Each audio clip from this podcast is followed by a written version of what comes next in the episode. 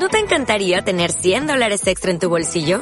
Haz que un experto bilingüe de TurboTax declare tus impuestos para el 31 de marzo y obtén 100 dólares de vuelta al instante. Porque no importa cuáles hayan sido tus logros del año pasado, TurboTax hace que cuenten.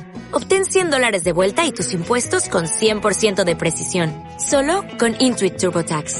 Debes declarar para el 31 de marzo. Crédito solo aplicable al costo de la presentación federal con TurboTax Full Service. Oferta sujeta a cambios o cancelación en cualquier momento.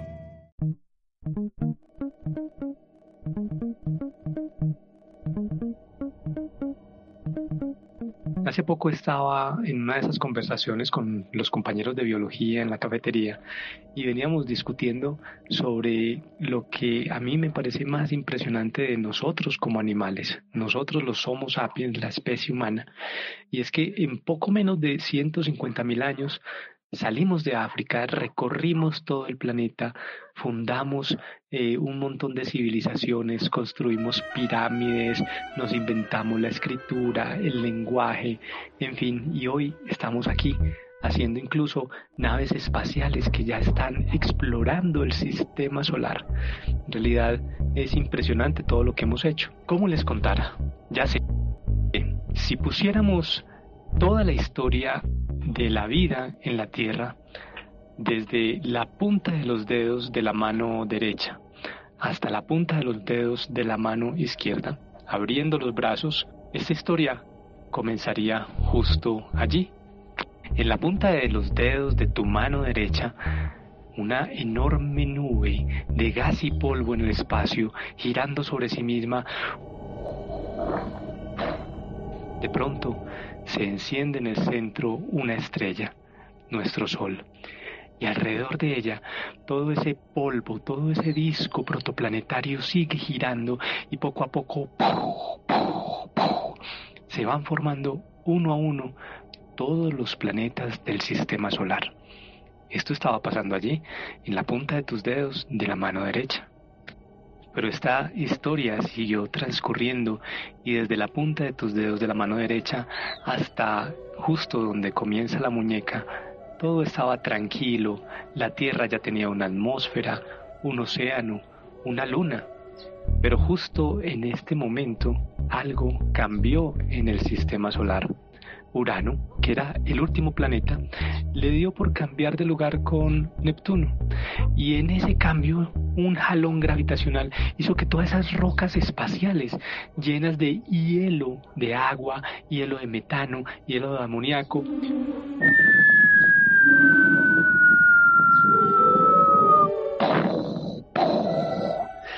llovieran en grandes cantidades durante millones y millones de años en nuestro planeta. El bombardeo tardío trajo grandes cantidades de agua, cambió la atmósfera, cambió los océanos de la Tierra, pero también enriqueció nuestro planeta con los choms. Mm, no, no, no, no son ni chorizo, ni chunchurria, ni chicharrón, son carbono, hidrógeno, oxígeno, nitrógeno, fósforo y azufre los seis elementos químicos esenciales para que todas las formas de vida en la Tierra puedan construir sus células. Esto estaba pasando entre donde empieza tu muñeca derecha hasta un poco más de la mitad de tu antebrazo. Pero ya cuando dejó de caer esa enorme tormenta, cuando dejó de llover en grandes cantidades, cuando el planeta estaba un poquito más estable, se formaron moléculas orgánicas más complejas, grasas, azúcares, eh, ARN, ADN y justo más o menos en el codo derecho pasó algo increíble. ¿Cómo se los explicara?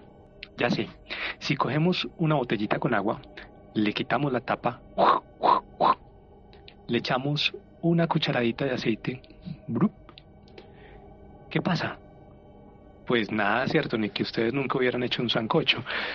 El aceite se va para la superficie del agua, el agua se queda abajo, pero ahora sí, tapemos nuevamente la botellita.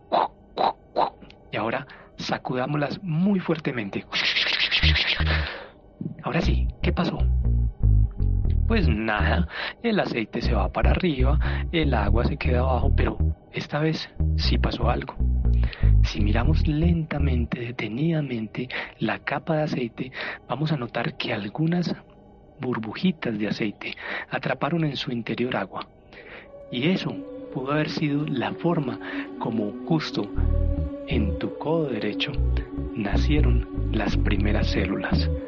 Burbujitas de aceite, burbujitas lipídicas que atraparon en su interior agua con sustancias químicas, moléculas orgánicas como aminoácidos y azúcares que reaccionaban entre sí para formar otras moléculas más complejas. Esta historia de la vida en la Tierra siguió transcurriendo desde tu codo hasta tu hombro todas esas nuevas celulitas aprendieron a alimentarse de las sales de los océanos, de los minerales en el fondo del agua y tal vez algunas de ellas sobre la tierra. Pero las más impresionantes de todas fueron las que sobre los océanos, mientras flotaban plácidamente, aprendieron a atrapar la luz del sol. Y entonces inhalaban dióxido de carbono, CO2, porque en esos momentos nuestra atmósfera tenía grandes cantidades de este gas y exhalaban oxígeno, un nuevo gas que no había en la atmósfera. Y entonces estas células empezaron a reproducirse y a reproducirse y a medida que atrapaban la luz del sol, hacer eso que ahora llamamos fotosíntesis, hasta que toda la atmósfera de nuestro planeta cambió. Se volvió una atmósfera rica en grandes cantidades de oxígeno y los rayos ultravioletas del Sol hicieron que ese oxígeno reaccionara entre sí y formara la enorme capa de ozono que hoy protege todo el planeta.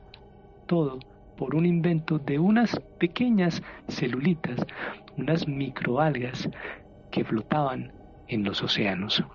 Y esto estaba sucediendo en tu hombro derecho. Lo cierto es que no todas las células aprendieron a atrapar la luz del sol. Algunas otras eh, se quedaron alimentándose de moleculitas sueltas en el fondo de los océanos, otras se alimentaban de minerales, de rocas y otras aprendieron a respirar el oxígeno que ya había en la atmósfera. En fin, eran comunidades muy felices, pero solamente de células. Y un día una que iba muy cerca a la otra le dijo, mira, qué rico eso que, que tú produces, qué tal si tú me das de lo que tú haces y entonces yo te doy de lo que yo hago. Y así se volvieron grandes amigas por mucho tiempo, hasta que una le dijo a la otra, mm, sabes, eh, yo como que estoy sintiendo algo por ti y de pronto, una se metió a vivir dentro de la otra.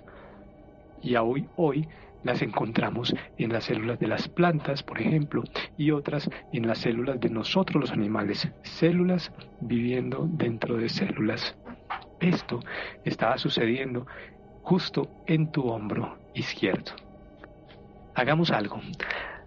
Abre tus brazos de lado a lado a la altura de los hombros. Extiende tus manos. Ahora mira la punta de tus dedos de la mano derecha, donde esta historia comenzó. Y ahora mira tu codo izquierdo. Justo aquí sucedió algo impresionante. Durante todo ese tiempo desde que apareció la vida en la Tierra, nuestro planeta estuvo lleno solamente de microorganismos en el fondo de los océanos, algunos sobre la Tierra y tal vez algunos ya flotaban en el aire.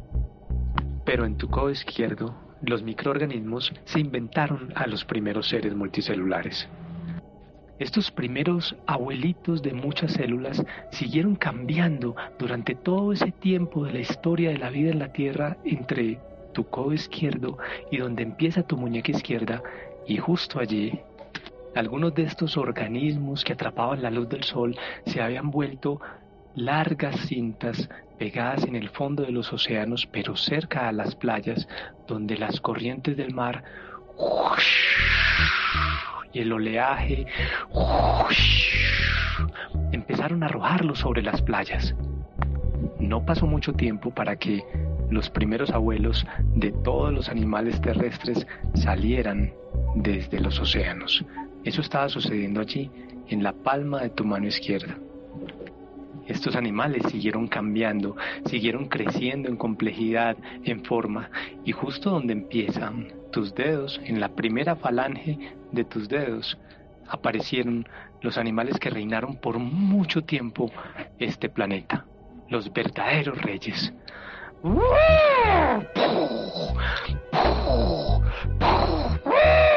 Bueno, mm, en realidad yo no sé si hacían como los elefantes o no sé cómo harían, pero se trataba de los enormes saurios, los dinosaurios, los ictiosaurios que nadaban dentro de los océanos, los pterosaurios que podían volar entre los cielos, hasta que un día todo cambió, justo en el primer nudillo de tus dedos